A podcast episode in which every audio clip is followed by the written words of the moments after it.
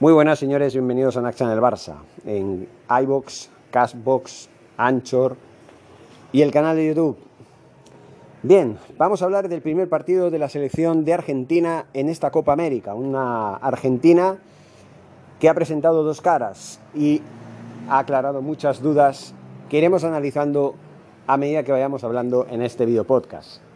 Un partido que, como siempre, es un partido reñido, con una rivalidad más allá del fútbol, una rivalidad que va más allá. O sea, es, son dos países que no se toleran, que son vecinos, pero que si los ves, parece como que tengan una guerra entre cada uno, una rivalidad increíble. Quieren superarse el uno al otro en todos los aspectos, en todos los sentidos.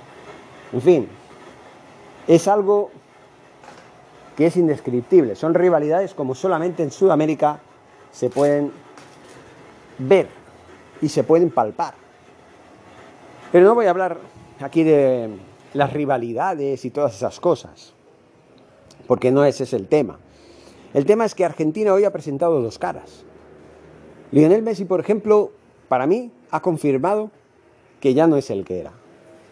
Que sí, que brilla con luz propia, que marca golazos de falta como el que ha marcado en la primera parte, pero luego desaparece. Luego desaparece. Y luego resulta que el Kun Agüero, el jugador, el amigo de Messi, que ha fichado por el Barça únicamente por Messi, viene en la segunda parte y no ha hecho nada tampoco, ni se le ha visto, no ha hecho nada absolutamente. Y todavía queremos que Messi vuelva a ser el de antes. Lo único que quiere Joan Laporta es que acabe su carrera en el Fútbol Club Barcelona antes de irse a Estados Unidos. Lo único que quiere el señor Laporta es atar a Lionel Messi porque vende camisetas, porque su nombre vende en todo el mundo. Porque tiene un carisma y una popularidad fuera de límites. Lo mismo que Cristiano Ronaldo. Son jugadores que aunque se retiren, van a tener mucho alcance, mucho renombre, mucho prestigio, mucho carisma durante muchos años blindar a este jugador los próximos 10 años para que de alguna manera siga ligado al Fútbol Club Barcelona, me parece un acierto por un lado, pero también por el otro me parece un desajuste. Me parece muy desproporcionado, porque se le va a pagar 25 millones anuales durante 10 años. ¿Saben lo que es eso? 25 millones de euros anuales por los próximos 10 años. Esos son 250 millones de euros para Lionel Messi. Los dos o tres primeros años de ese contrato en el Barcelona. Luego los dos o tres siguientes en la Liga de Estados Unidos. Y luego, una vez se retire, va a seguir siendo el representante número uno de la imagen del Fútbol Club Barcelona y de la suya propia. Pues este jugador que ya está escribiendo sus últimas páginas de su carrera, va a seguir demostrando que es un jugador que ya no es el que era antes. En el partido de hoy, yo he visto a un Messi que ha marcado un gol increíble de falta, que ha demostrado su calidad, porque su calidad siempre la va a tener. El problema es que ya no tiene esa resistencia que tenía antes ya no se va del uno contra uno contra nadie, ya no rinde como rendía antes. Se pasa la mayor parte de los partidos caminando. Si las cosas no le salen bien, se pone triste, se, se queda como, ¿qué me pasa? Y se queda alicaído, deprimido. Si las cosas le van bien, entonces no pasa nada. Pero tiene cambios, cambios de estado anímico, tiene cambios de rendimiento muy preocupantes. Un jugador que hace nueve meses quería irse del Barça, mandando un burofax de la manera más mezquina e injusta que se podía hacer. Da igual el presidente que estuviera en ese momento ahí. Una cosa no quita la otra. No eran formas de hacerlo. No se fue por la, por la puerta grande, no se hubiera ido por la puerta grande, ni era el mejor momento para irse después de aquel 2 a 8. Ya lo hemos dicho muchas veces. Un Lionel Messi que sigue adoleciendo de muchas irregularidades en su rendimiento en el campo. Da igual que sea con la selección argentina que en el Barcelona. Lo que le ha salvado a Lionel Messi es que hasta hace tres años solamente le pasaba esto en la selección argentina. Perdón. Por lo que fuera, no sintonizaba tanto con los compañeros como con el Barça. Por eso, en los años mágicos de Lionel Messi, que siempre voy a agradecer, el argentino rendía como nadie en el club azulgrana y conseguía todos los títulos y los éxitos, tanto a nivel colectivo como a nivel individual, que conseguía. Pero en la selección argentina siempre ha seguido otro rol, otro patrón, un patrón diferente al del Barça.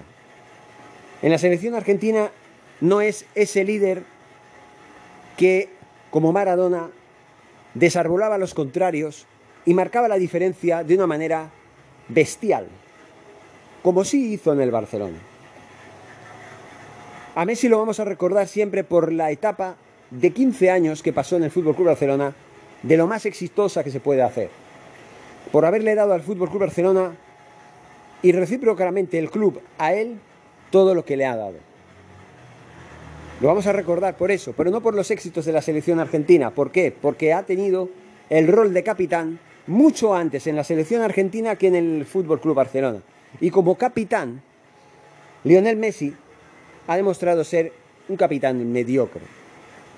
Hoy se ha visto otra vez que el capitán, el número 10 de la selección argentina, no ha sabido llevar a sus compañeros hacia la victoria, no ha sabido plasmar esa garra que sí, que sí transmitía Diego Armando Maradona para ganar un título, ni siquiera para ganar un partido. Hoy han perdido una ocasión de oro para dar un primer paso firme, no solamente en la clasificación, sino en las, o sea, en las posibilidades que el entorno que el mundo del fútbol, que el resto de equipos le pudieran dar a la selección albiceleste, la candidatura número uno para ganar el título.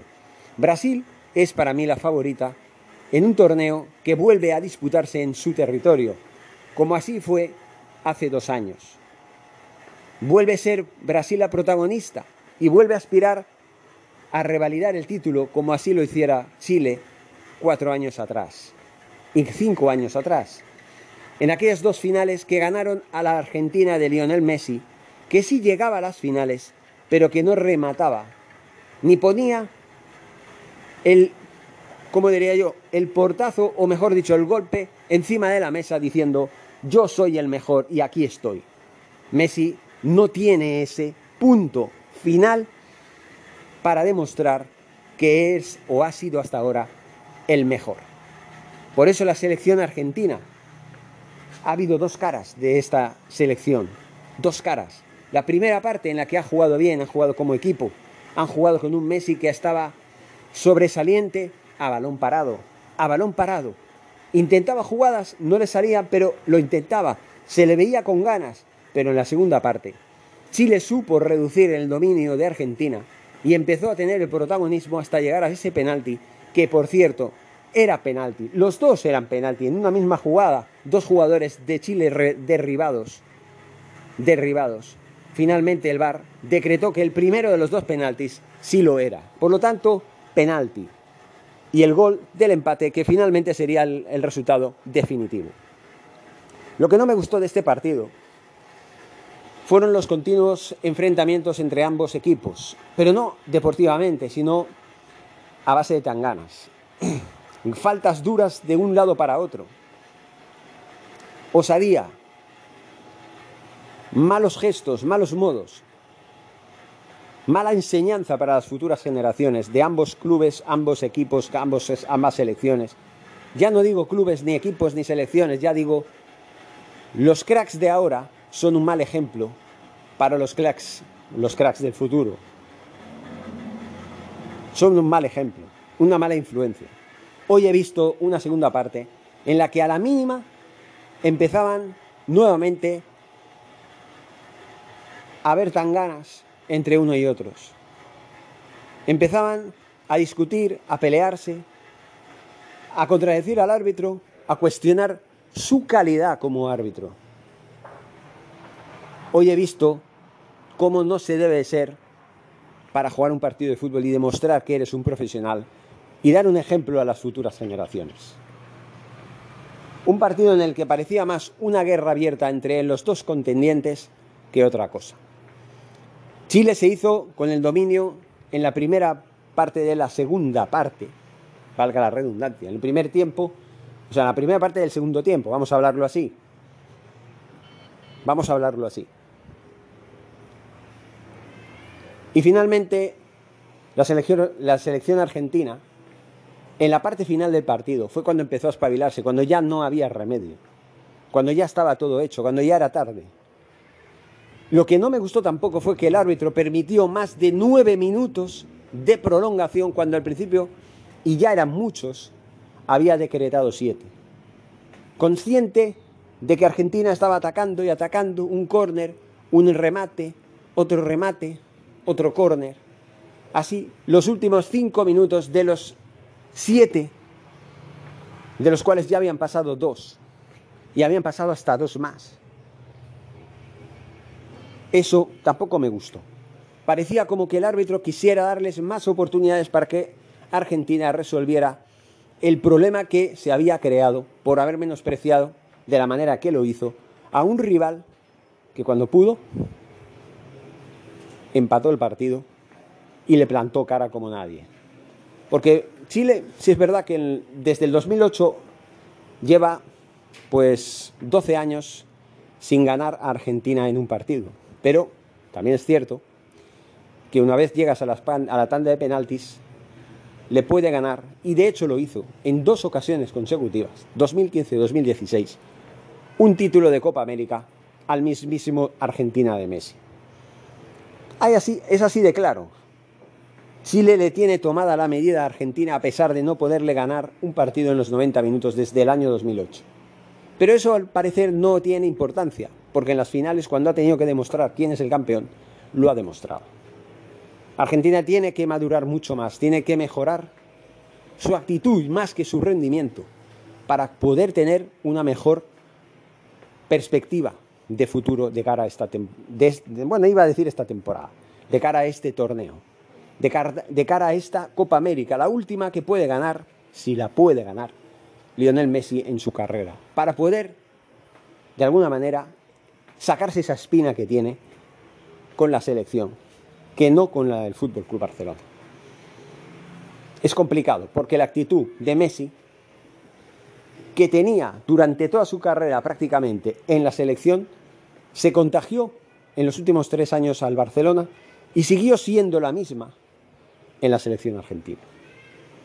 Por eso, yo no voy a dar como segunda favorita a Argentina después de ver este partido. Y en cambio sí voy a dar Colombia, que por lo menos luchó para ganar su partido.